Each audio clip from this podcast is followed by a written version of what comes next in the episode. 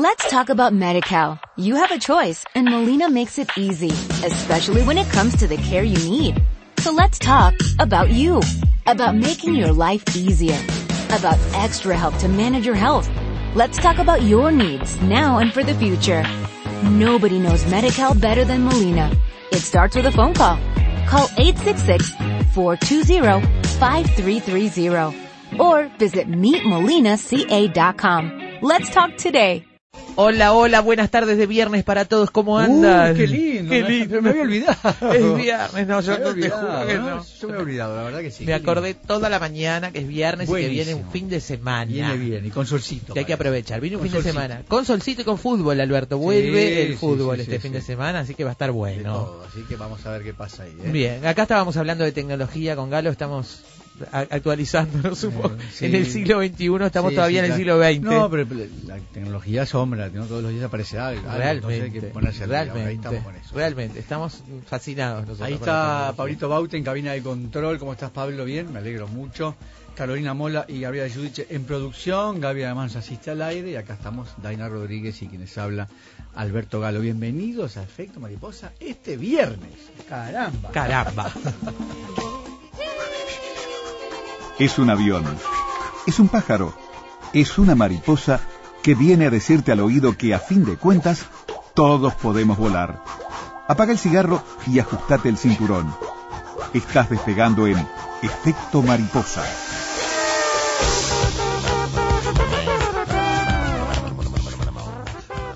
Amigos, título de hoy, del cine, Río de la Plata. Silver Río River, de Plata, seguro. Río de Plata. Río Silver River o Río de Plata es una película de 1948 dirigida por Raúl Walsh y protagonizada por Errol Flynn, nada más y nada menos. Yo no Uh. sé si habíamos hablado, si habíamos hecho, seguro programas con Errol Flynn, no. No, no, no. Lo, lo debemos haber mencionado más de una Sí, vez. pero no hemos hecho programa. ¿no? Me muero con la evocación de Errol Flynn. Trabaja también Ann Sheridan y Thomas Mitchell. Eh, Errol Flynn interpreta en esta película a Mike McComb, un jugador sin escrúpulos, egoísta y cínico, que cuando es expulsado del ejército decide convertirse en el mayor magnate de plata de Nevada. Su imperio va a empezar a caer cuando los demás mineros combinen sus esfuerzos contra él, va a perder incluso el apoyo de su mujer y de sus viejos amigos, y se puede decir que Río de Plata es un falso western que utiliza el cineasta para lanzar una dura crítica al sistema económico americano en función de sus mecanismos más deleznables. Así que western, romance, un clásico en este sentido, en- con estos ingredientes, pero claro, Raúl Walsh no es cualquier director y la película es, es bastante más ambiciosa que el western de, de esos este, de factoría Sí, común, ¿no? La película eh, en, en su momento no tuvo, no fue bien recibida por la crítica porque Errol Flynn ya venía con un enorme trabajo en- en su- sobre sus espaldas, con excelente, excelente haciendo de mosquetero. No, no, pero algunas, yo qué sé, aquellas de las, las, las botas, eh, ¿cómo era? Morir con las botas no Con las botas puestas. No, no me acuerdo el nombre ahora. Este, pero es decir, ya venía con grandes películas hechas, además de los personajes como Robin Hood. o- bueno, entonces no fue bien recibida, pero ahora esta película, si, si uno la revisa de nuevo, empieza y, y, y podés advertir que hay cosas súper interesantes en, en esta película. Claro, porque Una crítica recordemos, muy feroz. hay un, hay, relata, retrata además una época en, en que empieza a surgir la libertad de empresa, la industria, el, el, Claro. el dinero, este como parte, o sea, el, el- los- estas cuestiones de las, los minerales y la riqueza en la tierra como parte de la riqueza de la nación, empieza toda esa historia que hemos, hemos tratado aquí en más de una ocasión a propósito de los trenes hace pocos Claro, días, sí. en otra ocasión cuando hablamos del petróleo, en petróleo Claro, sangriento. pero una época, una época terrible que deja en evidencia lo más corrupto de los seres humanos, que es lo que representa este personaje, además, Claro. ¿no? Eh, entonces ahí hay como una, una crítica bien interesante a ese momento en que el poder y la economía y la economía ligada al- a los minerales, al oro, a la plata está está todo ligado. Es muy- muy interesante esta película. Cuando yo era chico, sabes que miraba muchísimo películas de Errol Flynn, porque ¿sabes Ay, por sí, qué? todo. Yo también, a mí me, me mencionaron caso- en la producción de Errol Flynn y dije, ay, Pero- qué emoción, ese Claro. bigotito me, me retrae, Pero en mi me caso, ¿sabes retrotrae a mi infancia. En mi caso, ¿sabes por qué? Sí. Porque era idéntico a mi papá. Mirá, pero idéntico. Entonces a mí me causaba una gracia Este, primero como no, no, no entendía mucho, era muy chiquito, ¿no? Y después me, me causaba mucha gracia cuando ya me- pude entender un poco más lo parecidos que son. Pues sabés que hay fotos de mi viejo que es idéntico, Mirá exactamente bueno. igual a. Mirá, Muy gracioso era, muy gracioso. Lindo Don Galo era. Después mi ¿eh? papá hizo televisión, entonces ta- también todo eso estaba como muy, muy mezclado, ¿no? Era lindo Don Galo entonces, ¿eh? Mirá vos. Ah, le mando un beso grande ahora si está escuchando, ¿eh? Ya tiene Claro. 87 pirulos el viejo, mirá vos. Bueno, pero, ¿qué? Esas cosas. Le mandamos un beso a Don Galo. Bueno, eh, vamos a, a entrevistar a Juan Tejero, que ya estuvo en este programa, eh, no hace tanto. Eh, Juan Tejero es un escritor, periodista y crítico de cine eh, español, que ha escrito ya una decena de libros más o menos sobre, sobre cine, que, co- colabora con radio y televisión, es un especialista. Y entre varios libros que ha hecho, ha hecho una publicado la autobiografía de Errol Flynn, la ha traducido y la ha publicado en nuevo español, y además ha escrito un libro que es sobre el que vamos a hablar con él esta tarde, que es un libro sobre el lado más oscuro, de, en realidad, de los de las estrellas de Hollywood. ¿eh? Este, así que vamos a hablar con él sobre ese libro donde deja en evidencia eh, esa zona de dioses y monstruos, como dice el subtítulo de su libro. Muy bien, así que con Juan Tejero en un ratito. Luego, 500 en años, La Plata de Potosí. Extrajimos de la serie ra- radiofónica 500 años, basada en el libro Las Venas Abiertas de América Latina de Eduardo Galeano. Es una serie que consta de 20 capítulos y que hace un recorrido histórico desde la invasión del continente por los españoles y portugueses hasta el nuevo imperio de los Estados Unidos. Extrajimos este fragmento La Plata de Potosí, a propósito de el origen del Río de la Plata como nombre de este río como mar que nos este, que nos acompaña ¿no? acá así que tendremos también este este fragmento de la plata de Potosí Le vamos a poner música a la tarde con un tema que es sobre los colores de los ríos, ríos de todos colores. muy bien y luego un trocito del río de la Plata en Europa se llama Libre Río de la Plata o Librerío de la Plata Qué lindo qué Me lindo nombre de la librería esta. ¿eh? Es una uruguaya que está en Barcelona hace muchos años, hace varios años, y bueno, en plena crisis se le ocurrió que la quijotada de poner una librería en Barcelona, pero no una librería cualquiera, eh, una, una librería especializada en literatura latinoamericana. Eh, allí están los autores latinoamericanos, pero además hay encuentros, hay tertulias, hay talleres este, de esta uruguaya que se llama Cecilia Picún, que después de dedicarse durante muchos años a la industria farmacéutica, abrió una librería. Y yo le decía a Alberto, sin saber mucho este, las conexiones, le decía a Alberto hoy temprano, me hizo acordar a vos, digo, es como tu alma gemela, porque Alberto trabajó muchos años en la industria farmacéutica también, este, y en la industria médica, y, y esta afición por los libros entonces, pero bueno, resulta que compartieron trabajo, Alberto, Trabajamos con Cecilia. juntos. Cecilia es una gran amiga, eh, es una mujer hiperactiva, con unas ideas espectaculares, permanentemente, es una cabecita llena de ideas. Y vos decías, hay que poner la, la quijotada de poner una librería en este momento. En una Pero- crisis, además justo Claro. una librería, porque... Pero lo que pasa es que Cecilia es una experta en marketing al mismo tiempo. Ajá. Sabe muchísimo de marketing. No lo hizo esto así nomás. Seguramente hizo un estudio del mercado, vio dónde instalarse, se instaló y pensó qué tipo de librería poner. Coincidió con que cerró allí una librería muy, muy importante y muy linda que había, que era Catalonia. Y, y, y bueno, entonces le está yendo bien porque aparte de la propuesta que está ofreciendo allí es hermosísima. Ya se la vamos a comentar. Habiendo tanto rioplatense en España, ¿no? Claro, es muy claro, lindo, es un lugar donde encontrarse con su cultura, Sí. con sus autores, donde poder reunirse, juntarse. Hay este, eh, hay una agenda de, de eventos muy linda que tiene la librería, la librería está preciosa. Preciosa, Así que va a ser un placer esta tarde conversar con esta uruguaya en Barcelona dedicada a Libre Río de la Plata. Sí, Hoy le voy a preguntar mucho. cómo lo A mí pronuncia. me gusta mucho que esté haciendo esto porque sé que, bueno, es algo que estaba en su agenda, que está haciendo lo que le gusta. Eso es lo, lo mejor que le puede pasar a una persona. Y luego, Artigas el río platense sin estados ni patrias. Los dichos de la presidenta de Argentina, Cristina Kirchner, aquello de que Artigas quería ser uruguayo y no lo dejamos, argentino y no lo dejamos, ¿no? Quería ser argentino y no lo dejamos. Bueno, levantaron mucha polvareda y entre otras cosas merecieron la respuesta del historiador uruguayo Gerardo Caetano. Este, entre otras, nosotros vamos a comentar para ustedes parte de esa respuesta de Gerardo Caetano hoy aquí en Efecto Mariposa. Muy bien, Río de Plata, el título de esta tarde para Efecto Mariposa, esta película donde el protagonista es Errol Flynn y el director es Raúl Walsh. Eh, quédense por ahí, el río empieza a fluir, hoy viernes además, qué lindo.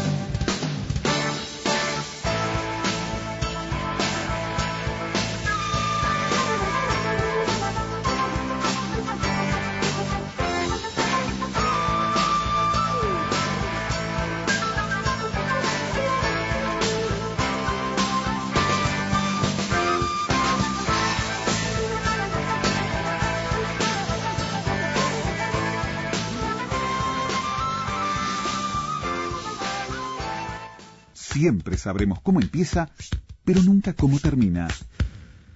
Sorprendete con nosotros. Efecto mariposa.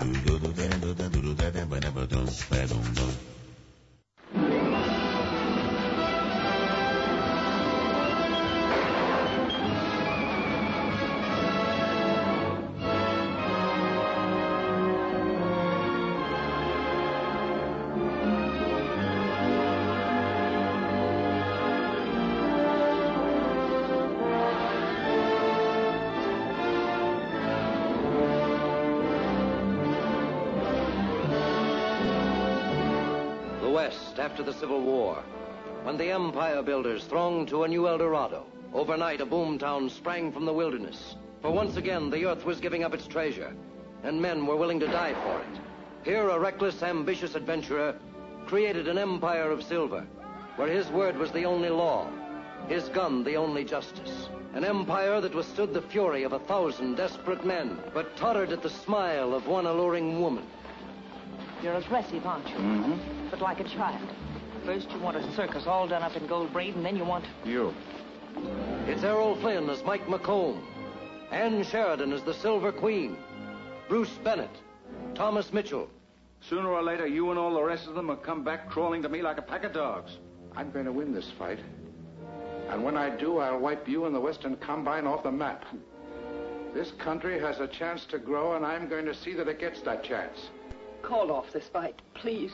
Let's start again. I'll never call it off, Georgia. Never. Río de Plata, el título de esta tarde para Efecto Mariposa. Entonces, bueno, esa película protagonizada por Errol Flynn, que, en- bueno, yo por lo menos recuerdo más de las espadas que, que del mundo del cowboy, pero bueno, tiene varias películas de ese otro lado también. Como habíamos anunciado, entonces nuestra entrevista es con Juan Tejero, ya estuvo con nosotros en esta casa, en Efecto Mariposa, escritor, periodista y crítico de cine, nació en Madrid, en el 92 publicó, fundó, perdón, la revista Cinerama, que dirigió durante nueve años, y en el 98 eh, dirigió la editorial TIB Editores, donde editó la autobiografía de Errol Flynn, Aventuras de un Vividor, en español, en el año 2009. Es autor de casi una, decena de libros sobre cine, ha publicado además dos libros referidos al deporte, grandes momentos de los mundiales de fútbol y el gran circo del fútbol. Primero este último, en realidad, 2009, el otro de 2010. Y desde hace 12 años compagina su labor editorial con colaboraciones en radio y televisión como experto en temas cinematográficos. Y bueno, y acá lo tenemos en radio. Bienvenido de nuevo, Juan. eh, encantado de tenerte en efecto mariposa esta tarde. ¿eh? Un placer para mí también. Eh, bu- bueno, yo decía, eh, a ver, en mi caso yo recuerdo mucho a este actor, a Errol Flynn, lo recuerdo muchísimo, eh, yo era muy chiquito y lo recuerdo de las, de las espadas, de Robin Hood, de espadear, sobre todo de eso, pero eh, lógicamente tiene también un caudal de películas referentes a, al western, ¿no? Sí, sobre todo el cine de aventuras fue el género en el que más se prodigó y donde era un auténtico especialista. Es verdad que gracias a títulos como El Capitán Blue, que fue su, de- su debut en el cine, o Robin Hood, pues la mayoría lo identificamos con el cine de capa y espada, pero por ejemplo en el western, pues tuvo, tuvo varias incursiones, alguna tan excelente como murieron con las botas puestas. Y él era el, el espadachín del cine. Prácticamente Hollywood le estuvo buscando herederos siempre y salvo Bar Lancaster, Claro. pues nadie se aproximó nunca Claro. a dar la figura, la gallardía que este actor desplegaba en la pantalla. El pirata Hidalgo de Lancaster se le pareció bastante, ¿no? Sí, sí, sí. Por lo menos cinematográficamente. Claro. A nivel personal y en cuanto a biografía ya es otra historia Ah, bueno. diferente. Porque Roffin era un vividor y Bar Lancaster era un profesional. Ahora, ahora Eh, vamos a... Nunca fue un profesional. Ahora vamos a meternos en eso. Yo quiero charlar sobre un li- uno de tantos que escribiste tú, que es El Grupo Salvaje de Hollywood, Dioses y Monstruos. Ahora en un minutito conversamos sobre eso. Eh, esta película eh, fue el último de siete films en los que colaboró con Raúl Walsh. eh, y con guion además eh, de Stephen Longstreet, que además eh, eh, él había escrito, el propio guionista había escrito una novela de bolsillo en el cual se basó esta película. ¿Qué éxito tuvo esta película eh, en su momento? Porque fue una película muy muy crítica sobre... A ver, la película está situada en el momento en que Estados Unidos, después de la guerra civil, empieza a despegar económicamente y allí aparecen algunos empresarios poderosos y poco éticos, uno de ellos representado por, por este hombre, por Errol Flynn, ¿no? Y de alguna Sí. forma critica eh, ese, ese poderío económico que empieza a surgir en ese momento, o por lo menos la forma en que empieza a surgir, ¿no? Sí, hombre, eh, es una película que es un western bastante agradable, que visto hoy en día tiene un buen tono. Sí. Lo que pasa que Errol Flynn arrastraba ya una filmografía llena de obras maestras en el terreno de la aventura y a la crítica de la época le pareció que sabía a muy poco. Raoul Walsh era otro, otro cineasta aventurero por antonomasia, otro hombre que había tenido una biografía magnífica y probablemente el director favorito de. Errol Flynn tuvo dos directores de cabecera, uno Michael Curtis, con el que no acabó nunca de pelearse, siempre estuvo peleándose, se llevaban fatal, lo que pasa que, bueno, gran parte de su filmografía o lo mejor de su filmografía pues discurrió a las órdenes de este cineasta de origen húngaro que era un auténtico tirano en el set y el otro que sí que era un buen amigo y un compañero de fiestas y juergas era Raúl Walsh que era un cineasta que le entendía muy bien y que le sabía sacar muy buen partido.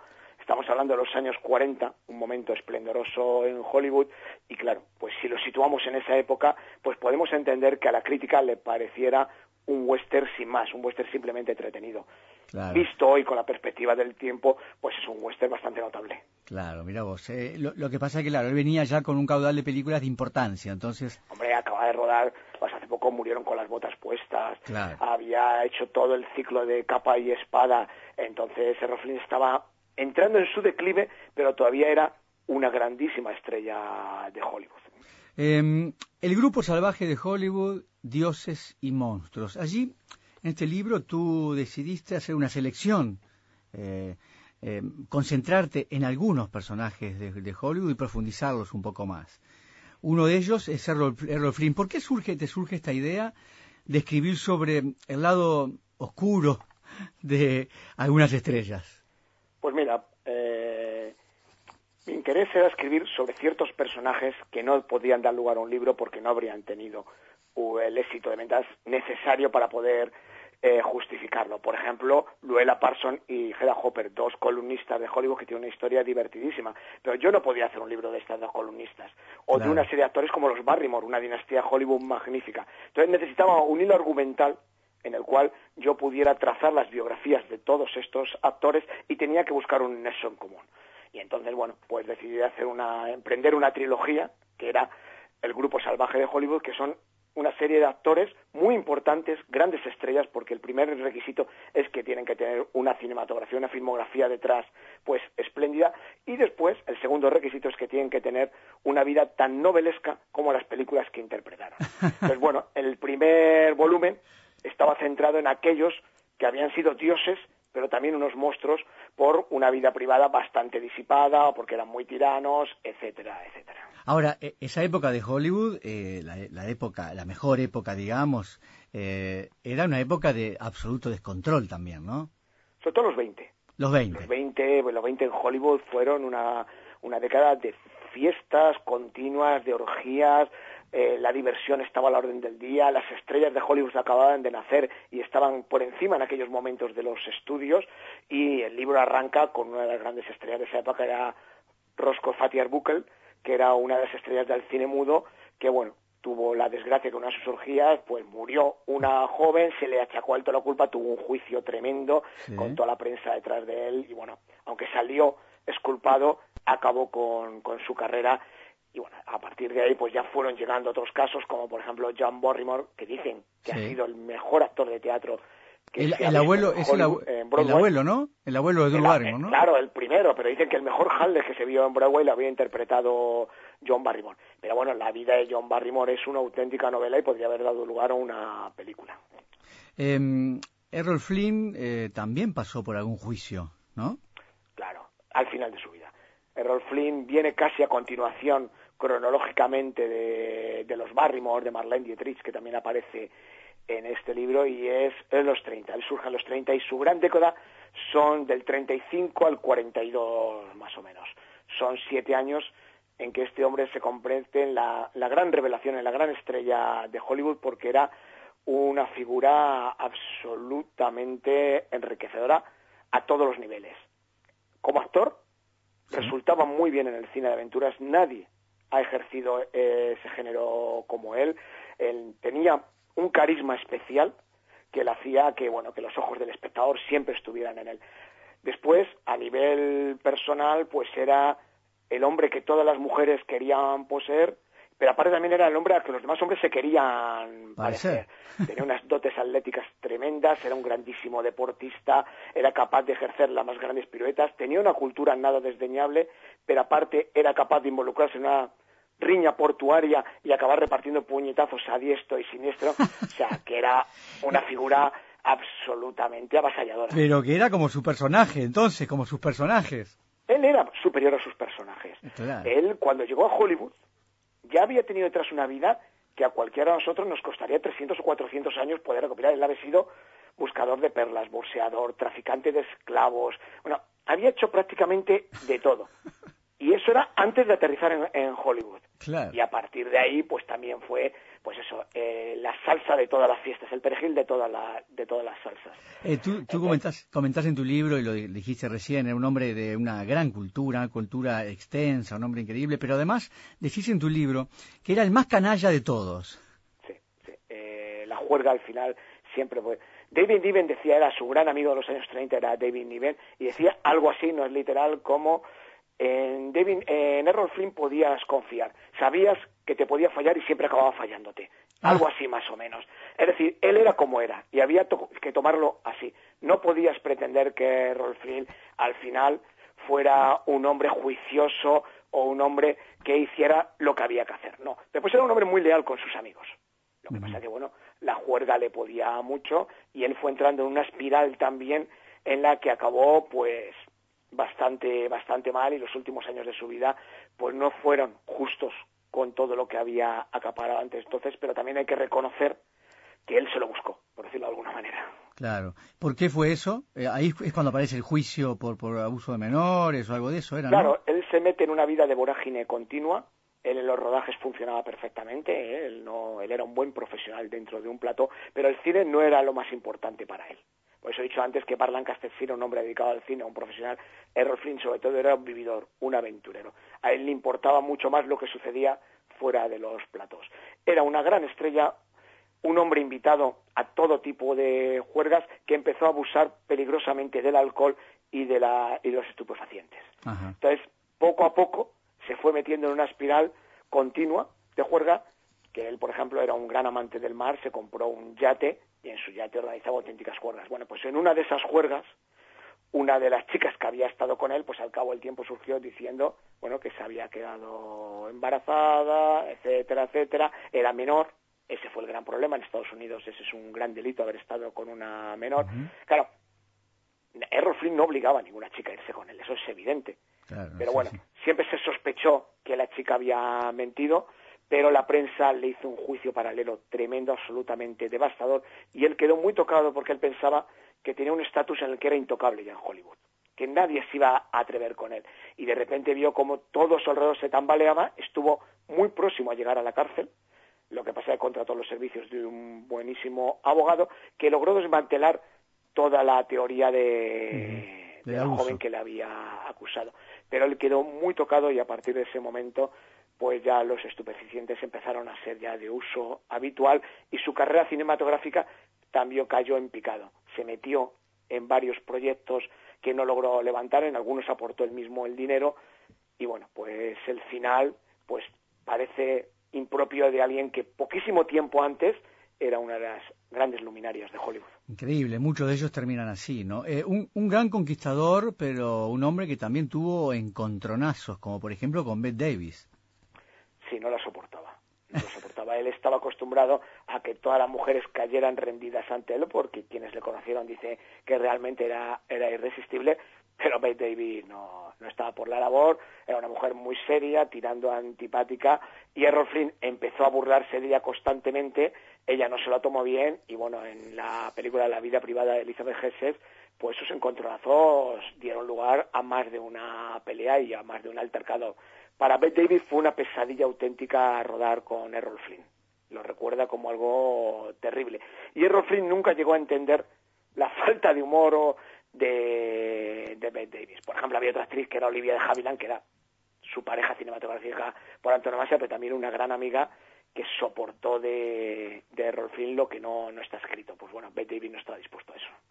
Eh, un gran actor que, como bien decías tú, nunca, nunca logró ser este, igualado. ¿Por qué no nos hacemos una recorrida eh, muy rápida por algunos de esos otros personajes, otros actores que pasaron por allí? Tú mencionabas a John Barrymore, eh, un alcohólico, ¿verdad? Decís en tu libro, que en algún, en algún momento hace un viaje con su esposa. ¿Por qué no nos contás eso? Bueno, era un, sí, era un hombre que vivió prácticamente pegado a una botella, que este sí que llegó a actuar lleno de alcohol hasta las venas y que bueno, tuvo un viaje con su esposa en un yate, su esposa le intentó esconder el alcohol y él acabó absolutamente como una cosa loca porque no lo podía soportar.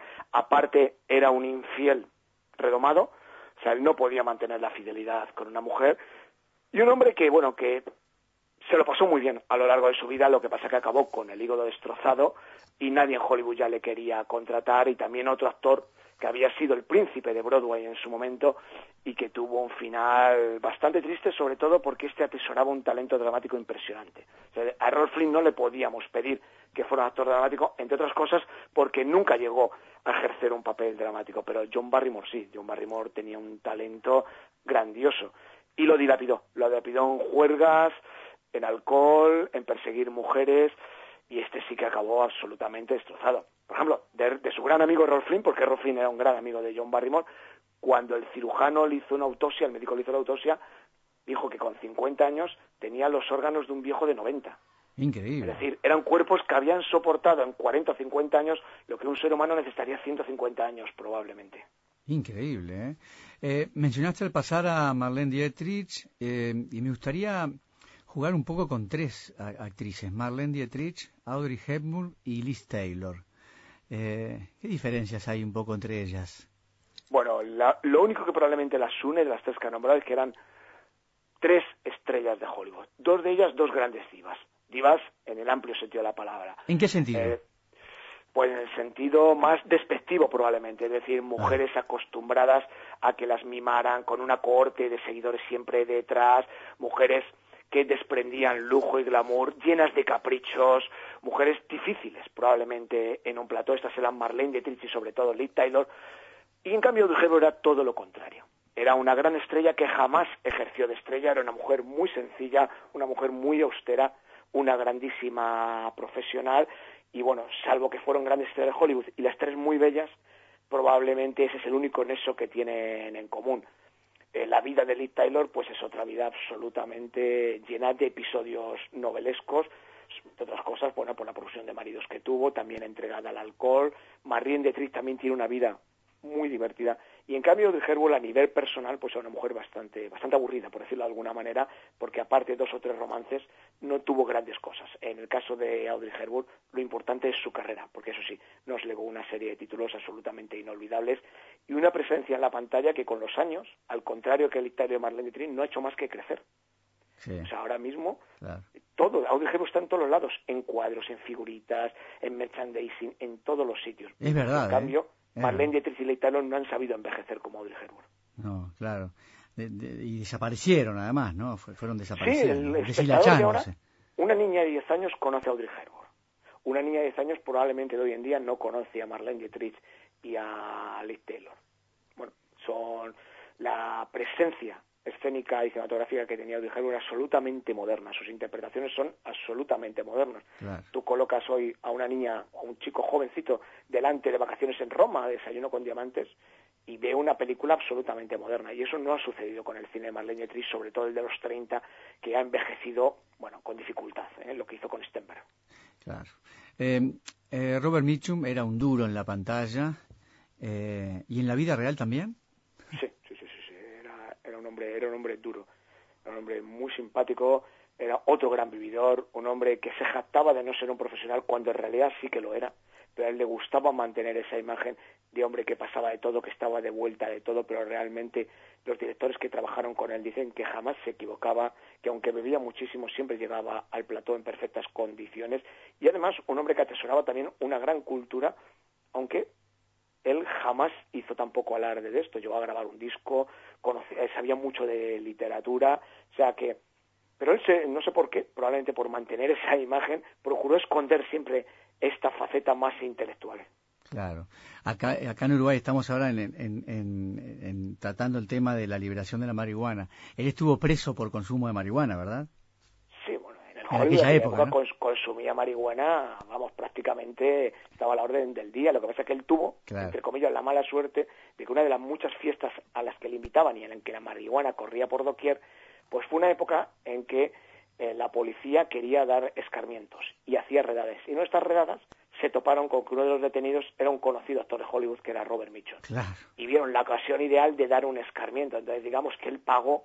por- Bueno, él decía a Tony Ojeda que él eh, lo único que se diferenciaba de sus compañeros, que él no era mejor que los demás actores, que lo único que se diferenciaba de ellos es que él había pasado más tiempo en la cárcel.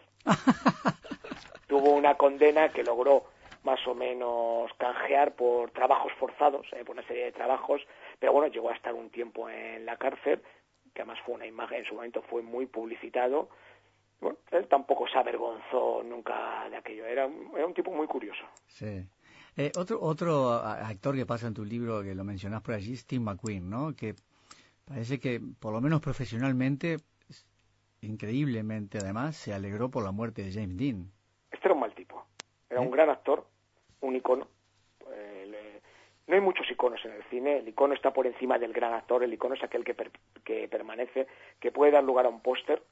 Audrey Hepburn es un icono, Marilyn Monroe es un icono, Elvis Presley es un icono, Steve McQueen es un icono. Probablemente ningún actor representa la década de los 60 mejor que Steve McQueen. Claro. Era un hombre además que no necesitaba ni actuar para transmitir. Simplemente ladeaba la cabeza, esbozaba esa media sonrisa que él tenía y te transmitía todo.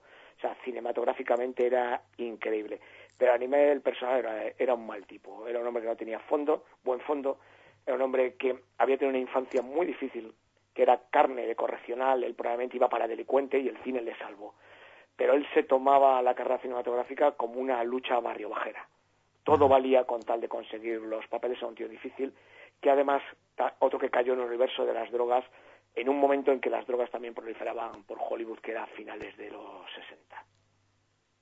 Eh, Juan, eh, ¿en qué estás trabajando? Estos tres tomos, eh, los tres tomos ya se publicaron, ¿no? No, no, Ah, todavía no. el primero, Es el primero. el segundo está prácticamente esbozado, lo que pasa que De ahora acuerdo. que hay como hay una gran crisis, Sí, claro. entonces estos son libros com- que exigen un precio elevado, Claro. entonces yo estoy un poquito esperando a ver si el mercado se alegra un poco Perfecto. y podemos sacar porque ahora mismo pues bueno no es el momento más adecuado pero el segundo volumen que va sobre actores que han tenido pues grandes grandes romances o que han sido muy activos por decirlo de manera sexualmente Sí. se va a subtitular Fuego en el cuerpo pues es el volumen que viene a continuación y espero poder sacarlo las navidades que viene Muy bien, ¿en qué otras cosas estás trabajando?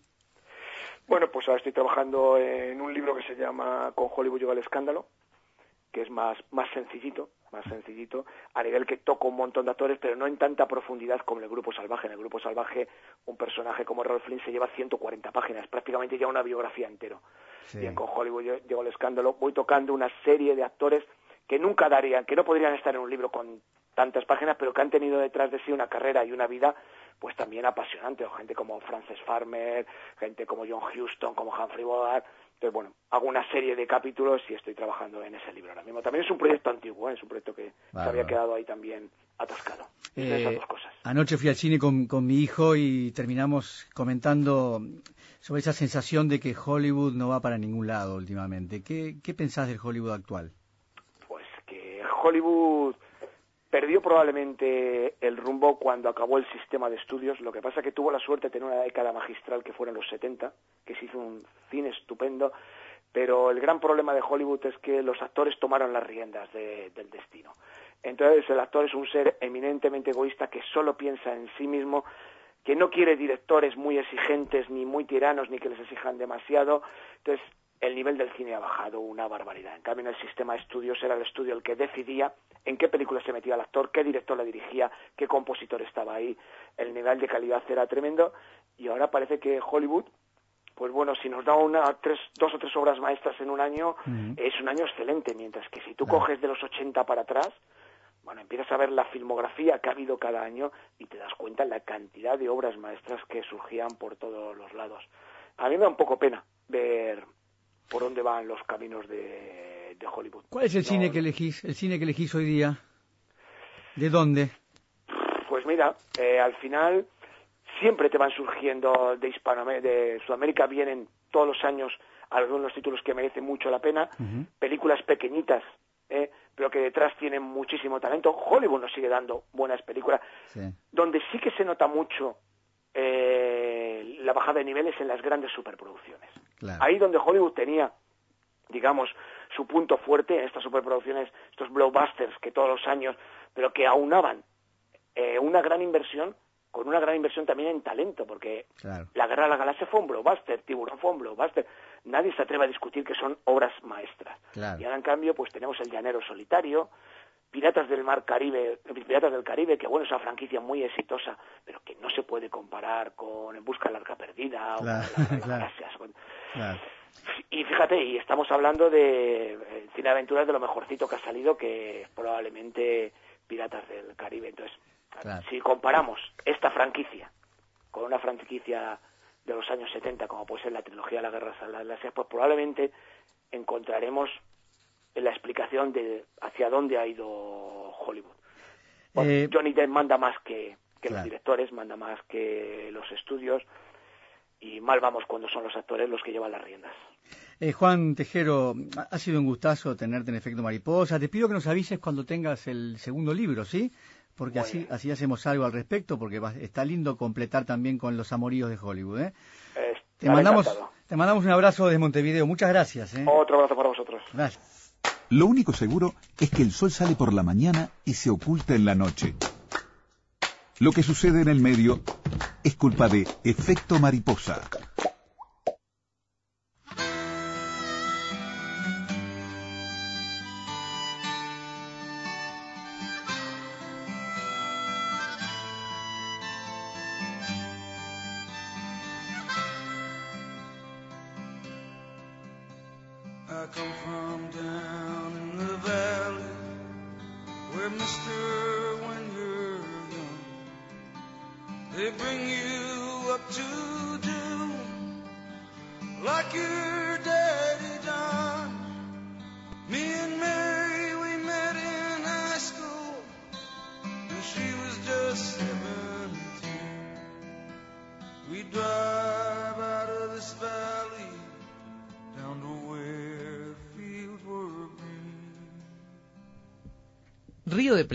Es nuestro título de hoy.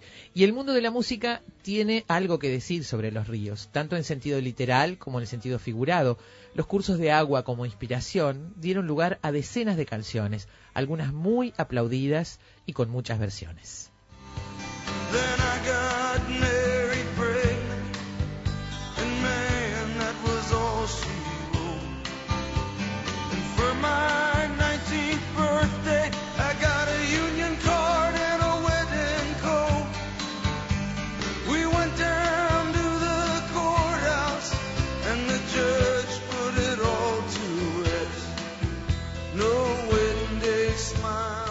Moon River es una composición de Johnny Mercer en la letra y Henry Mancini en música del año 1961, que resultó la ganadora del Oscar a la mejor canción original de aquel año.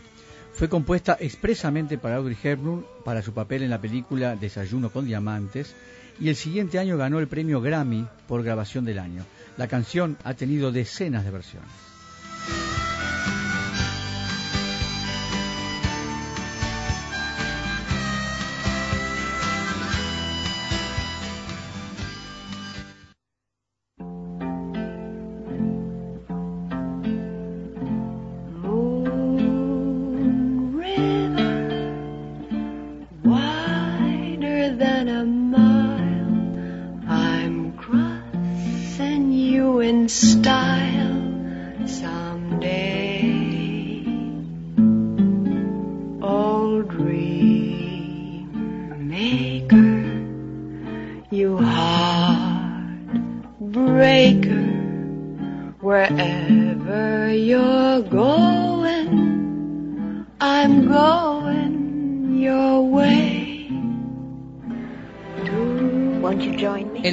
Evoca la juventud de Mercer en el sur de los Estados Unidos.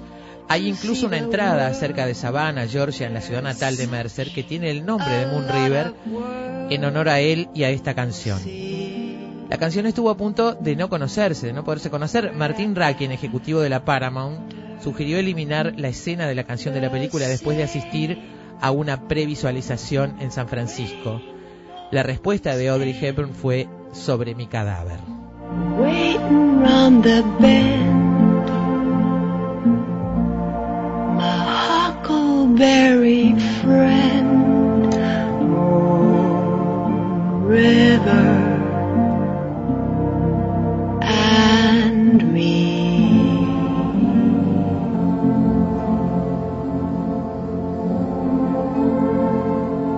Es una canción popular grabada por la banda británica Christie y fue escrita por el líder de la banda Jeff Christie. Publicada en 23 de abril de 1970, se convirtió en un éxito internacional, alcanzando lugares de privilegio en los chats de Gran Bretaña y Estados Unidos y dando lugar a versiones de los artistas más diversos de diferentes nacionalidades.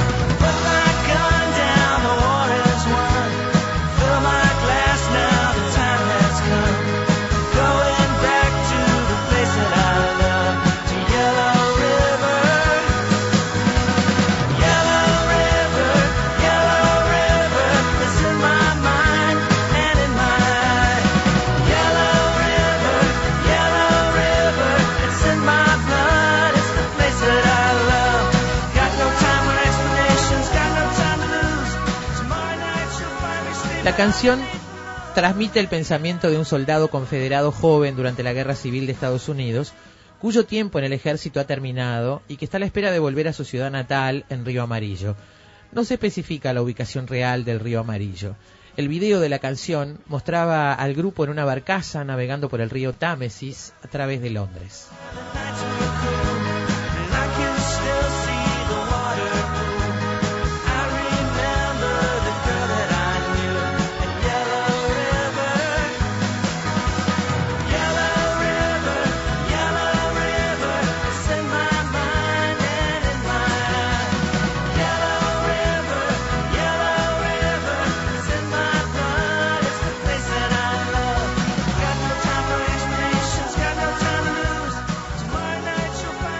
Río Marrón es una composición del cantautor argentino Jorge van der Molle, un artista que desde su Rosario natal ha producido una infinidad de temas popularizados por artistas de la talla de Juan Carlos Baglietto, Ana Belém, Silvina Garré, Liliana Herrero y Mercedes Sosa, entre otros.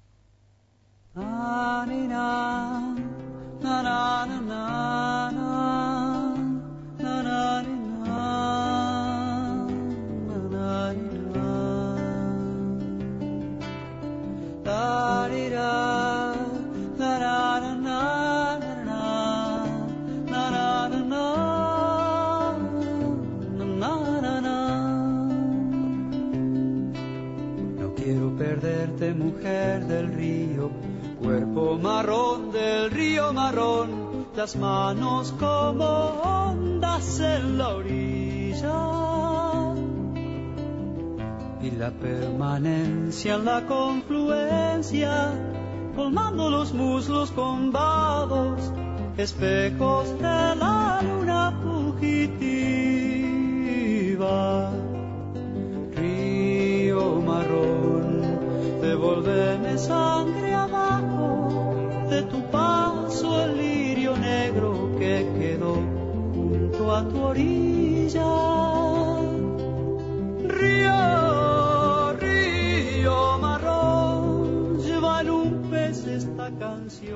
La letra de la canción juega con el paralelismo entre el cuerpo de una mujer y las aguas barrosas de uno de los principales ríos de la Argentina, el Paraná. Eh, es una de sus múltiples canciones donde el fluir del agua asume su condición de paisaje natural, pero además su posibilidad metafórica para hablar de los desvelos humanos. El músico dice, es un tema recurrente. Para mí, el vínculo con lo natural es el río y el vínculo con lo urbano son los afectos humanos. La relación con el agua y con el río la mantengo de toda mi vida y tiene que ver con una cierta consustancialidad con lo acuático. Nací y crecí a la vera de los ríos y he armado mi imaginario alrededor de eso, dice Van der Mole, que nació en Pueblo Andino, muy cerca de Rosario. Río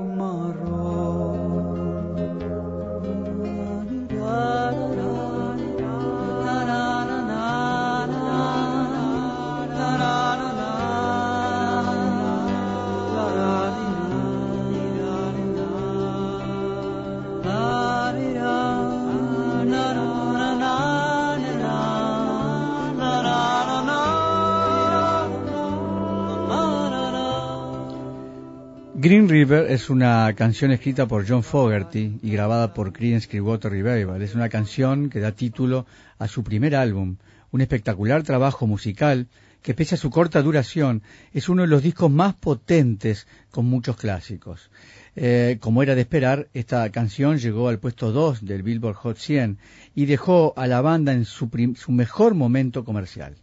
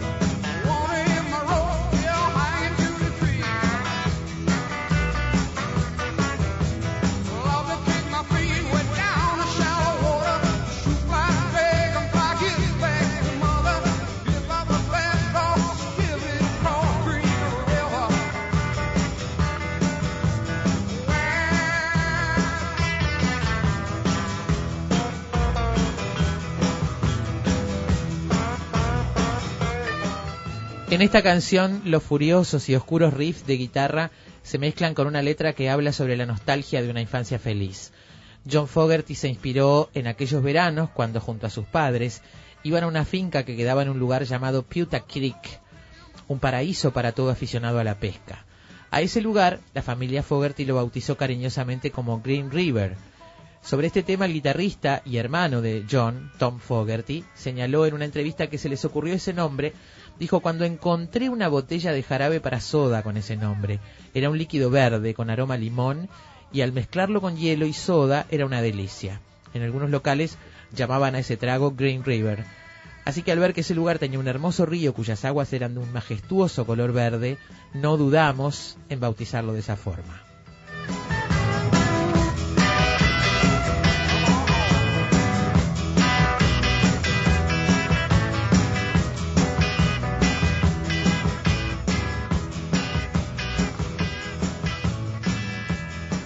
Quillororo en la lengua guaraní significa rema que rema y es un tema compuesto por el uruguayo Aníbal Zampayo, otro artista que le ha compuesto varias canciones al río. El tema ha sido versionado por muchos artistas de ambas márgenes del Plata. Aquí lo escuchamos en la innovadora y entrañable versión del año 1981 de Los que iban cantando, con Luis Trochón, Jorge Bonaldi, Carlos da Silveira y Jorge Lazaroff.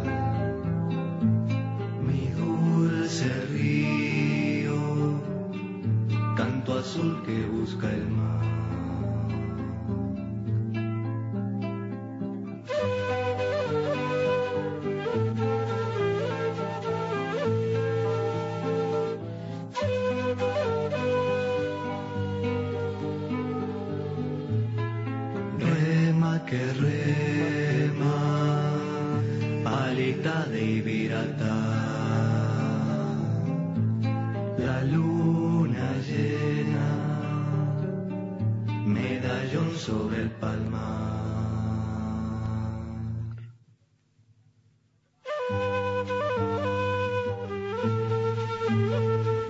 Ríos de todos los colores para hoy, para este programa cuyo título es Río de Plata.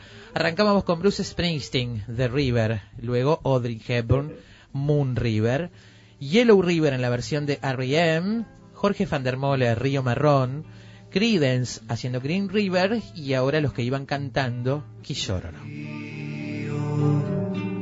Canto azul que busca el mar.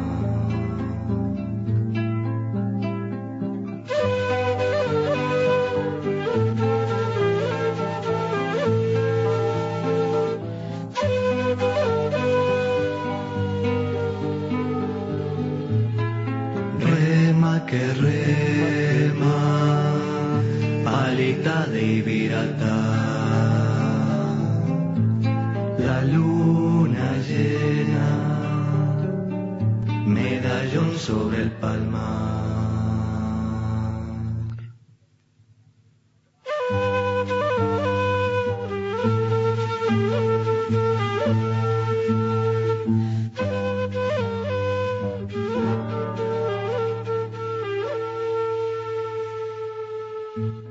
Batir las alas en cualquier parte del mundo provoca de este otro lado un fuerte sacudón en las tardes de la ciudad. Efecto mariposa.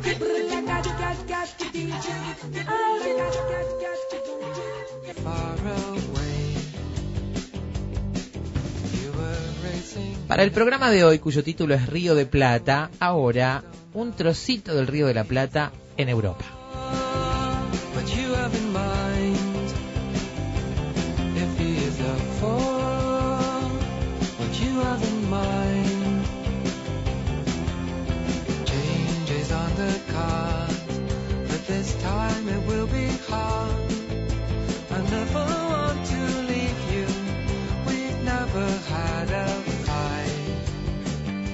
Tengo una duda, Alberto, tengo un problema grave acá. A ver si te, lo- te puedo ayudar. Desde hoy temprano.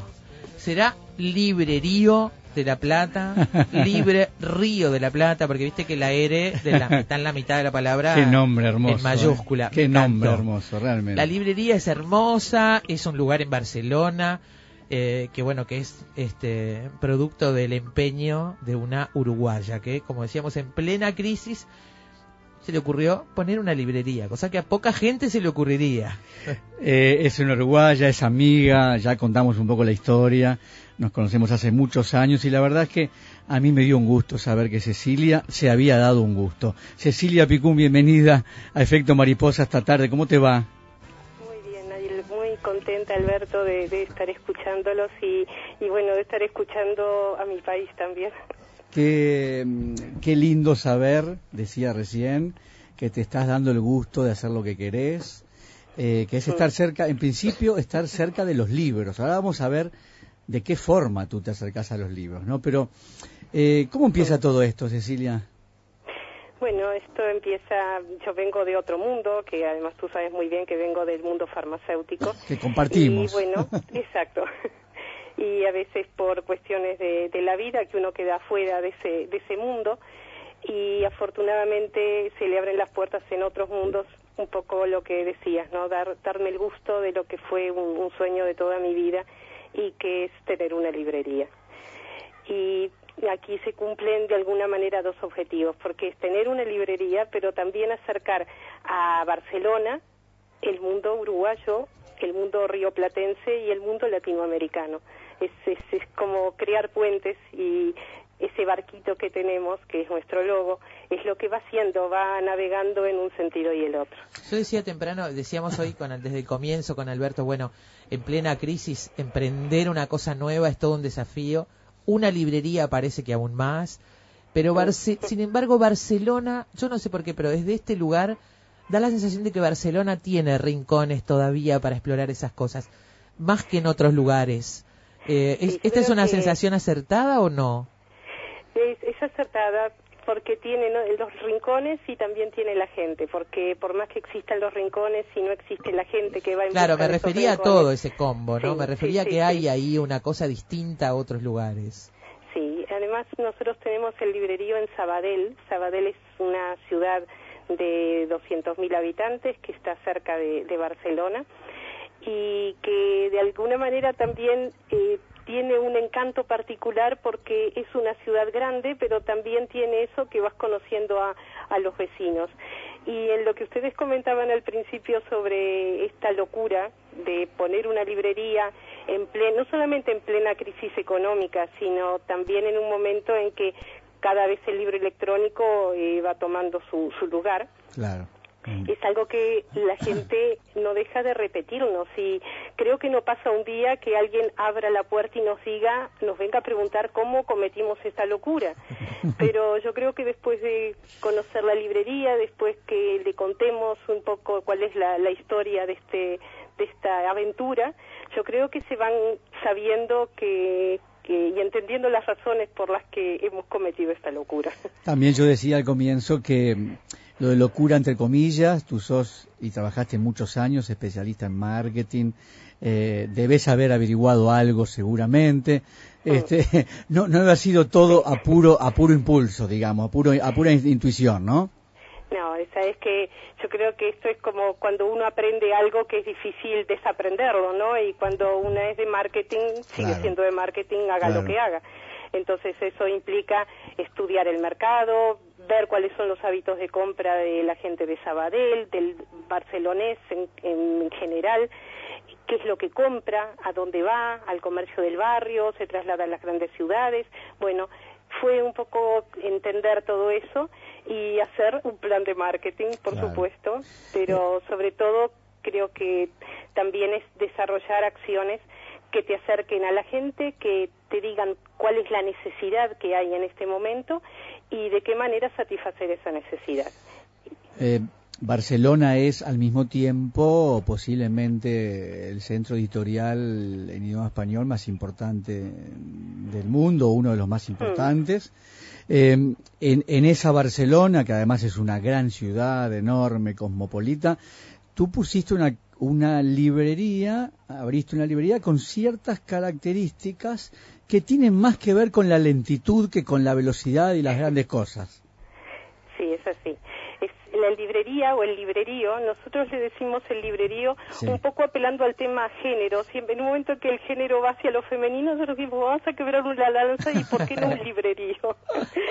Eh, en este librerío, eh, es, la idea es que el tiempo no existe, ¿no? En la medida que cuando viene alguien, nosotros teníamos al el principio una idea de poner un- ese concepto de, de las librerías mexicanas, la cafebrería, ¿no? Tener el café y, y la librería, pero por cuestiones de espacio no pudimos. Entonces lo que tenemos es una mesa, una mesa tipo las del Sorocabana, y en esa mesa también tenemos una cafetera que invitamos con el café. Entonces la gente se va con una recomendación y luego vuelve, se sienta en la mesa y nos cuenta, nos cuenta si le gustó, por qué le gustó y espera otra otra recomendación.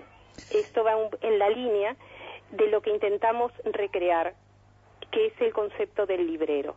Y el concepto del librero, como el que aconseja, el que recomienda, es algo así como un médico de cabecera también, porque, bueno, porque la gente viene con esa idea, viene con determinada necesidad y se va con un título, se va con un libro y sobre todo con una expectativa de lectura para, para los próximos días. Y eso sí, el librero tradicional, eso sí que había desaparecido, ¿eh? o que desapareció, digamos, ¿no?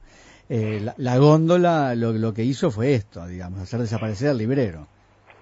Sí, yo creo que ese, ese movimiento también se está dando como consecuencia de, de la crisis. Se ha dado ese movimiento de pérdida del librero, pero también se da el retorno al librero por la misma razón de, eh, que se acentúa este, la crisis en que eh, cierran las grandes librerías y comienzan a aparecer los proyectos más, más acotados, más individuales. Y lo que hoy decías al principio sobre el mercado editorial y que sí, que en Barcelona hay, hay muchas y las buenas y las grandes editoriales, sin duda, pero también es una oportunidad para descubrir a las pequeñas editoriales y, y eso realmente es un placer que con Miguel, que es el otro 50% del librerío, que es mi marido, llevamos adelante. Entonces, eh, también nos gusta ir descubriendo esas editoriales que de alguna manera también tienen objetivos que van con los nuestros, ¿no? Y que es disfrutar de lo que se hace y disfrutarlo con la gente que, que se sube a tu mismo barco. Eh, lo latinoamericano, y tú lo comentás eh, en el blog, está muy presente en Barcelona, en Cataluña. Eh, ahí vivió García Márquez, Vargas Llosa, por ahí pasó eh, Torres García, pero de ahí vino la Girgu para inaugurar cosas acá en Montevideo. Eh, hay, hay mucha presencia, bueno, Mario Benedetti, el propio Bonetti, Galeano, que vivió más en las playas, digamos, más para arriba, ¿no? Sí, sí. Hay mucha presencia de, lo- de la literatura y de la, de la cultura latinoamericana allí. Sí, nosotros eso lo mencionamos todo el tiempo, lo mencionamos el- el- en esa idea de crear los puentes, que los puentes implica flujo hacia un lado y hacia otro. Entonces, eh, así como en un momento los uruguayos vinimos para aquí o los latinoamericanos vinimos para aquí, ahora también se da en el sentido inverso y es importante tenerlo presente eso. Eh, eh, aquí hay muchos escritores. Sorprende muchas veces la cantidad de gente que escribe en Barcelona y que se acerca al librerío a, a contarte que es escritor, a traerte algún ejemplar para que lo puedas tener en, en tus estanterías y, y de alguna manera eso también trasunta ese, ese amor por la lectura y- y por los libros. ¿Qué es esto de Carlos Gardel? Contanos esta historia de Escayola, porque esto sí que no teníamos ni idea acá, me parece. A ver. Bueno, eh, en Sabadell, en Sabadell es la es la cuna de Carlos Escayola. Carlos Escayola es eh, bueno, eran dos hermanos, el, Carlos Escayola y el otro hermano que es el, el abuelo de, de Gardel. Uno ebanista, el otro ceramista. Y aquí en Sabadell, el- además en, en un lugar que es un lugar también emblemático de Sabadell y que por casualidad eh, es una es una tienda de venta de alfombras. Un día bajaron al sótano, se pusieron a ordenar y se dieron cuenta que detrás de un armario había un horno de cerámica. Y luego encontraron otro horno más y se dieron cuenta que era un espacio con una acústica impresionante. Entonces, bueno, en ese espacio que es la casa de el tío abuelo de, de Carlos Gardel, hay un lugar que en algún momento es posible que se presente el libro de Carlos Gardel. Qué fantástico, ¿eh? Qué, bueno. fantástico, ¿eh? Porque, Es ¿cómo, que es cómo, circular, todo es circular. todo es circular. ¿Cómo, cómo no va a tener uno además ganas de vivir en Barcelona, que es una, una ciudad para vivir realmente, ¿no? Tiene mucha cosa nuestra también, ¿no? Sí. Incluso es- hasta el propio clima, es, es una ciudad que tiene mar, es una ciudad que el- los edificios, como nosotros tenemos eh, mucho modernismo, bueno, aquí esta es la cuna del modernismo y eso también es, es otro punto de contacto. Cecilia, Y- eh, perdón, No, dime, dime, sí. eh, ¿qué tipo de público va a la librería? Porque no- comentábamos, bueno, Sí. en España hoy por hoy hay muchos rioplatenses, muchos uruguayos, pero también argentinos. Eh, pero también va- el público de Barcelona en general, hay gente de Hmm. muchos lugares del mundo y es un público especial. Este, ¿Quiénes Sí. visitan la, la librería? Bueno, yo creo que eh, la, la librería viene eh, sobre todo la gente de 30 años en adelante ¿eh? y viene a buscar buena buena literatura. Viene a buscar literatura latinoamericana y todo lo que podamos recomendarle que entiendan o que consideremos que lo hemos leído, que nos ha gustado y, que podemos recomendar. Sobre todo lo que vienen a buscar es el libro, el libro objeto, en muchos casos el libro objeto con la belleza que eso trae implícita y, y eso creo que es una de las banderas que, que va a favor del libro real, del libro tangible, porque bueno, el, el libro no solamente es el mensaje que, que tiene en, en lo que en lo que está escrito, sino la ilustración, la portada, el papel, todo eso que uno llegue, le llega a través de, de los sentidos, no solamente de, de la vista. Entonces creo que vienen a buscar todo eso, pero también vienen a buscar un espacio para hablar. Y, y hablar sobre todo recreando los, los puentes a los que muchas veces eh, hacemos referencia, los contactos con Latinoamérica, eh, la- el- sus abuelos, los que viajaron, los que volvieron, las historias. Entonces, eh, eso también nos da pistas para las actividades que vamos desarrollando y, y planificando. Y ahora te cuento algo que vamos a hacer, que A ni siquiera lo tenemos anunciado en, en el blog, o sea que es, es una una Primicia. primicia. Vamos a hacer un, un taller, un taller de para contar los recuerdos. Y va a ser un taller dirigido sobre todo a la gente grande, a la gente que, que tiene esos recuerdos que quiere transmitir, que quiere transmitirle a, a los hijos, a los nietos, que sabe que, bueno, en algún momento más temprano que tarde ya no estarán y que quieren que algo de ellos quede. Entonces, este, vamos a hacer un, un taller con un escritor que, que a partir de estímulos, que recordar un olor, recordar una música, qué es lo que eso despierta para escribir, y bueno, y luego haremos la edición de- del libro de los recuerdos. Qué lindo, ¿eh? Qué lindo. Eh, ¿Tienen allí entonces ediciones propias también o van a empezar a hacer esto? Bueno, vamos a empezar. Y, y probablemente empecemos con, con un libro, eh, también muy interesante, que va a ser un libro de fotografía. Y es un libro que eh, va a reunir eh, las fotografías, las fotos de, de todos los representantes de la música cubana de, de los últimos, o sea, desde la nueva trova hasta ahora. Y pensamos que bueno, que va a ser muy bonito debutar con un proyecto de ese tipo. Qué bueno, ¿eh? Pero hoy por hoy hay otra otra expectativa y es desarrollar la tienda online. Nosotros hoy tenemos una una tienda que, que está bueno en, nuestro blog y que puede acceder cualquiera que, que, que lo vaya a librerioDelaPlata.com barra tienda y que tenemos eh, cerca de 600 títulos latinoamericanos. Yo creo que, que quizás seamos la librería que, que más autores latinoamericanos tenga en España. Estamos alrededor de entre los 300 y los 400, de, tratando de tener además de mm, representación de, de todos los países. Y no solamente los, escritores eh, más conocidos, que para ello lo que hicimos fue hacer un- recolectar lo que es el fondo editorial de las editoriales que están presentes en este momento en, en España, sino que queremos tener el lugar, darles el lugar a los escritores, a los muy buenos escritores que, que aún no se conocen y que sería fantástico poder acercárselo al, al público tanto de Barcelona como de España en general. Excelente.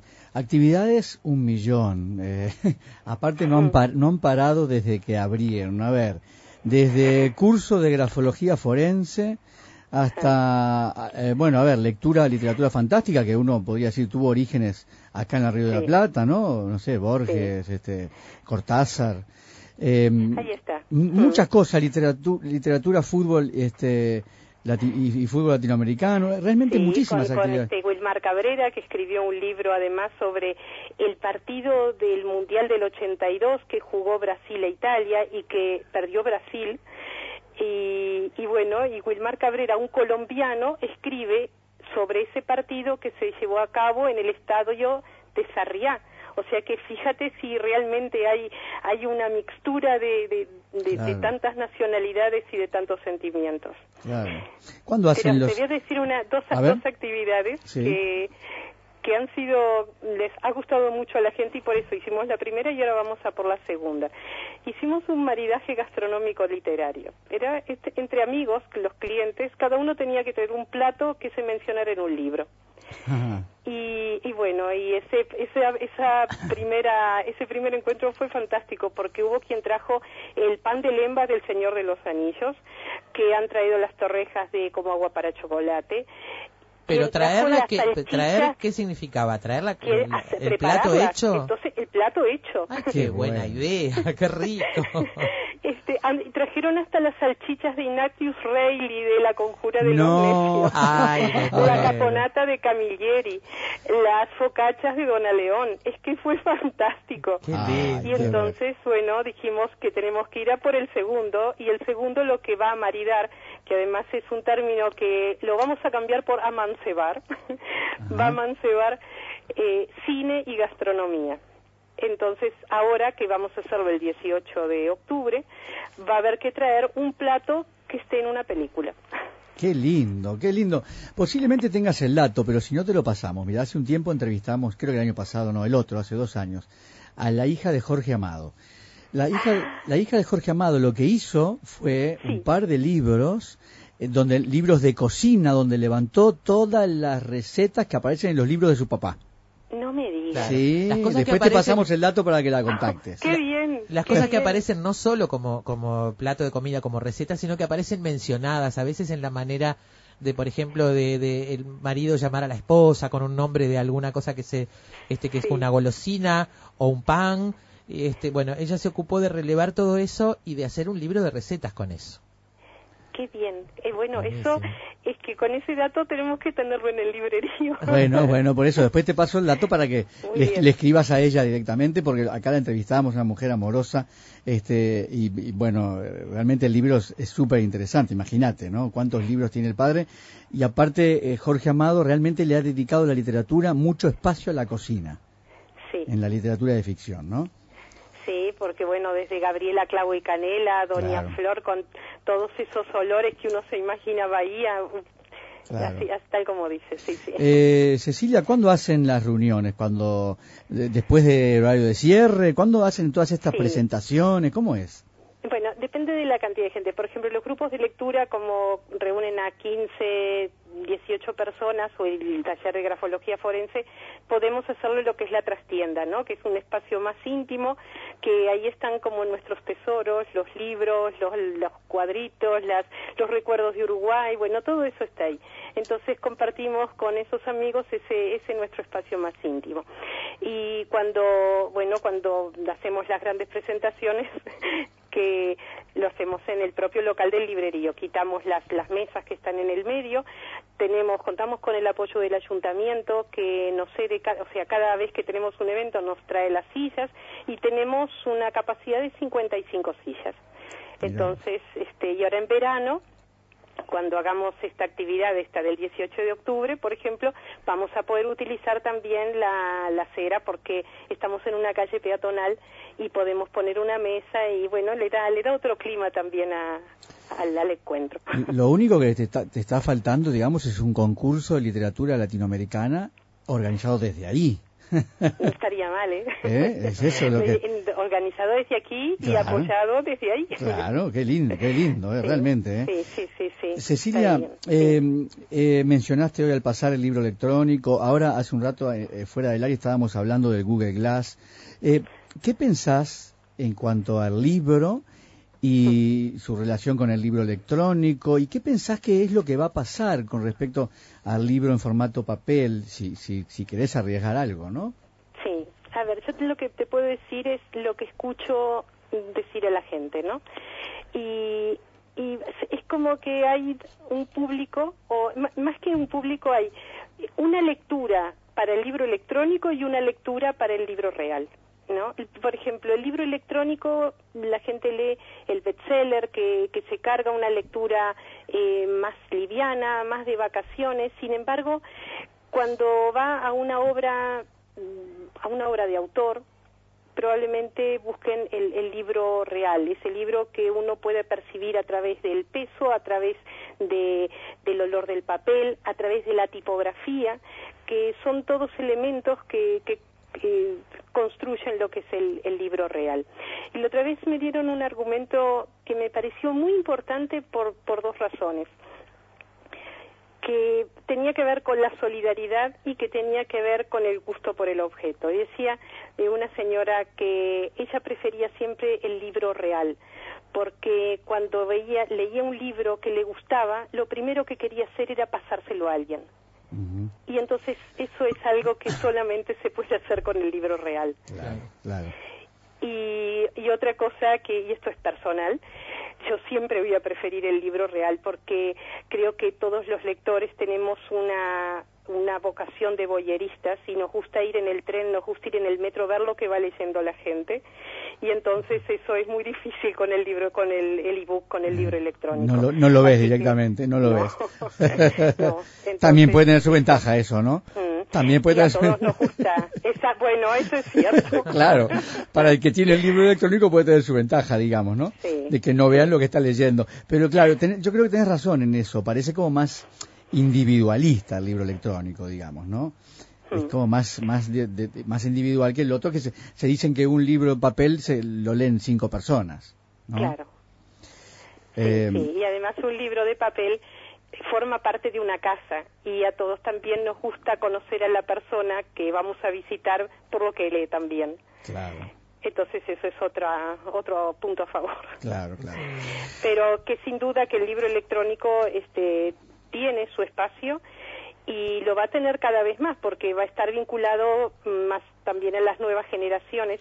Hay un concepto que habla este Daniel Cassain, que es un, un- bueno, un semiólogo este, de aquí de, de Barcelona, y habla que las generaciones eh, jóvenes la- son nativas en lo que es el lenguaje electrónico, en tanto que los adultos somos inmigrantes y por lo tanto nos cuesta, los adultos me refiero a los que tenemos determinada edad que nos aleja más de- del material electrónico, ¿no? y, y este y entonces que de alguna manera también para la gente joven es mucho más natural la incorporación del libro electrónico como parte de, de su vida y de su acceso a- al conocimiento, ¿no? Y, y bueno, este, que, que se va a ir segmentando por edades, que va a tener su espacio cada uno y lo que sí está creciendo eh, en los últimos años es eh, el- lo que no ha parado de crecer ha sido el libro infantil y el libro ilustrado, lo que también te da una pista que es el libro como objeto en sí eh, el que va a rescatar lo que es el, el libro eh, real, ¿no? Este, nosotros tenemos, por ejemplo, al- al- de la editorial Edelvives algunas cosas preciosas como los cuentos macabros de, de, Co- de, de Poe con la traducción de Cortázar y las ilustraciones de Patrick Lecomte, el, francés. Y bueno, es que es una belleza. Y, y la gente viene buscando ese libro o, ese tipo de libros para, para hacer un regalo y, y que se transforme en ese objeto preciado por otra persona. En todo caso, como decía Humberto Eco, en, en- en esos, en ese último libro donde habla de estos temas, el libro es como la, la invención de la rueda, digamos. No se va a terminar, ya sea formato papel o formato electrónico, vamos a seguir leyendo libros con esa formita del libro, digamos, ¿no? No va a cambiar demasiado, ¿no? Eh, Y lo importante es leer, Alberto. Exacto, O no, no, ni que lo hablar. importante es incorporar, ya sea al libro electrónico o al libro de papel, incorporar cada vez más eh, lectores al mundo del libro. Claro. Eh, Cecilia, che, ha sido un gustazo tenerte en Efecto Mariposa. Eh, se- va- vamos a seguir en contacto, te voy a contar algunas cosas que vamos a hacer por acá. Y pronto vamos a hacer un programa con un libro que tú me estás mandando, me mandaste ya de ahí, que es O Oponopono, ¿no? Este, Sí. Contanos un poquito qué es sí. eso. Bueno, el Oponopono, mm, te cuento lo que yo empecé a, a aprender a partir de, de estar en contacto con, con la autora del libro y con el libro en sí. La autora que es doctora, Que- es una doctora, ¿no? Sí, la, la, la autora es, es una doctora, es una cirujana egresada de la Universidad de, de Barcelona, es además farmacóloga, dermatóloga y además ha incursionado en todas las, las disciplinas o en, o en una gran parte de, de las disciplinas de la medicina alternativa, ¿no? Entonces, lo que yo creo es que alguien así habla con determinada propiedad porque conoce un mundo amplio en cuanto a medicina convencional y medicina no convencional. Entonces, bueno, hicimos la presentación de su libro, que, bueno, el Oponopono, ella lo, lo explica como una, una sanación, una capacidad para encontrar una, una, una herramienta de, de sanación interior en la medida que eh, todos somos parte de, de un universo y, y como parte irresponsables no, irresponsables no, irresponsables de, de este universo, exacto. Eh, tenemos nuestra nuestra cuota parte en cuanto a lo que tenemos que hacer y no hacer. Para estar en equilibrio con nosotros mismos. Así que eso es un poco la idea del Oponopono. Mira, Cecilia, escribe Aide que tiene un nieto en Barcelona y quiere pasarle la dirección de ustedes. Así que, que te pido eh, que nos des la dirección, la dirección física sí, sí. del Sí, sí. librerío. Del librería, mira, es en el Carrer, bueno, Carrer es en catalán es calle, ¿no? Carrer San Jaume, San, San Jaime, Sí. Sí. número 8. Número Y- 8, estoy escribiendo por sí. las dudas. Se escribe Jaume, ¿no? Jaume, exacto. San Jaume, San Jaume, número 8. número 8. Y les voy a dejar el teléfono. El teléfono es el 935 Sí. 138 138 041. 041. 935 138 041. Y estamos en Facebook, ¿no? Que Sí, esto ya estamos en sería contacto. Un placer, un placer que tuviéramos cada vez más seguidores de, del Río de la Plata. En Facebook estamos como Librerío de la Plata. Muy bien. Buenísimo, ¿eh? Cecilia, bueno, eh, nosotros vamos a, eh, no sé, dentro de unos días o la próxima semana, o cuando después que yo lea ese libro, vamos a entrevistar a la Sí. autora de Oponopono, así que de alguna forma vamos a seguir en contacto. Te mandamos un beso enorme y un abrazo desde Montevideo. Muchas gracias por estar con nosotros. Para mí fue un gusto especial, además. Gracias, ¿eh? Mm, Para mí también, Alberto, y te quiero decir que yo te tengo presente en formato libro real, porque tenemos ángeles entre nosotros en, en nuestros estantes y con mucho gusto lo tenemos ahí y con mucho gusto lo recomendamos. Qué buena noticia. Un beso enorme. Gracias. Un beso grande para los dos. Hasta luego, Cecilia. Amigo, Cecilia Picún Fuentes, la responsable de este librerío del Río de la Plata en Barcelona. Lo único seguro es que el sol sale por la mañana y se oculta en la noche. Lo que sucede en el medio es culpa de efecto mariposa. La serie radiofónica 500 años está basada en el emblemático libro Las venas abiertas de América Latina de Eduardo Galeano. Tiene 20 capítulos y hace un recorrido histórico desde la invasión de América por españoles y portugueses hasta el nuevo imperio impuesto por Estados Unidos. De allí extrajimos uno de esos, un fragmento de esa serie, La fabulosa plata de Potosí.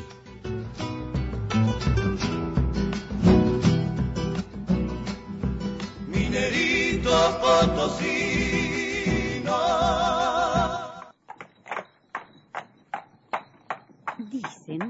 Que hasta las herraduras de los caballos eran de plata en la ciudad de Potosí. De plata eran también las vajillas de las casas, las cunas de los recién nacidos, los orinales de los señores. De plata se hacían los altares de las iglesias y las alas de los angelitos que volaban sobre los altares. ¿Pero qué estáis inventando? ¿Os habéis vuelto locos? Será lo nunca visto. Nadie olvidará la fiesta de Corpus de este año. Un sueño. Hablarán de esta ciudad en todo el virreinato. Levantaremos adoquín por adoquín y así brillará hasta el suelo que pisamos. Y levantaron adoquín por adoquín y empedraron las calles de Potosí con barras de plata pura.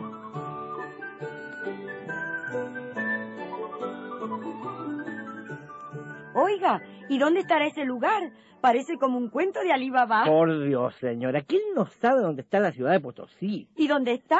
Bueno, pues, eh, pues Potosí, Potosí, este, Potosí está ahí, pues. ¿Dónde ahí? Bueno, entiendo que en Colombia o no sé, qué sé yo, No sé, más bien este, yendo hacia Venezuela o por, el- por, este, por el sur, por la frontera, eh, que digamos que... Digamos.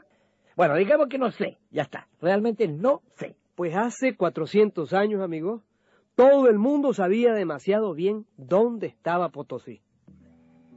En el corazón de Bolivia, en los altos páramos andinos, está la Villa Imperial de Potosí. Y en Potosí está el Cerro Rico, el Sumac Orco, la mayor mina de plata de nuestro continente. En los primeros años de la colonia española y durante muchísimos años más, Potosí fue la ciudad más grande de América, cuando ni siquiera se oía hablar de Nueva York. Tenía más población que las más importantes ciudades de Europa, Roma, París, Sevilla. La fabulosa mina fue descubierta apenas 50 años después de llegar Colón a América. Y desde ese momento se volcó sobre Potosí una avalancha de buscadores de tesoros, caballeros, soldados y frailes. En pocos años se hacían ricos y levantaban con la plata templos, palacios, monasterios y burdeles. Lo que me encanta de esta ciudad es que aquí se le puede prender un candil al Dios y otro al diablo. y los dos candiles de plata,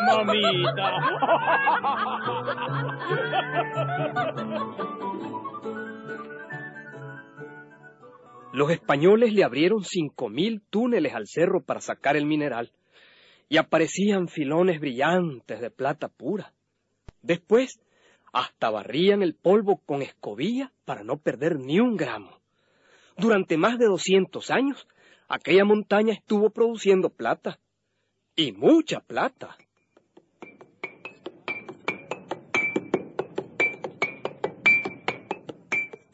¡Otro filón de plata! La plata entraba por la boca de los hornos y ya convertida en barras, era llevada en caravanas de llamas y mulas hacia el puerto. Los galeones, cargados de barras de plata, ponían rumbo hacia el puerto español de Sevilla. ¡Ha llegado otro barco de las Américas!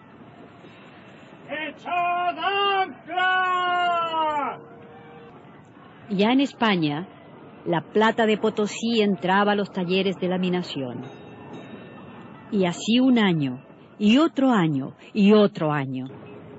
¡Otro barco de las Américas!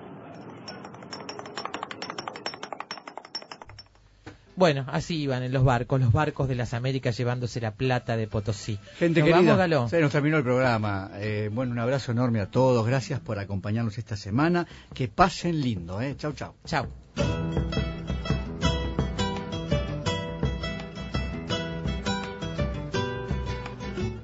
Let's talk about MediCal. You have a choice and Molina makes it easy, especially when it comes to the care you need. So let's talk about you, about making your life easier, about extra help to manage your health. Let's talk about your needs now and for the future. Nobody knows MediCal better than Molina. It starts with a phone call. Call 866-420-5330 or visit meetmolinaca.com. Let's talk today.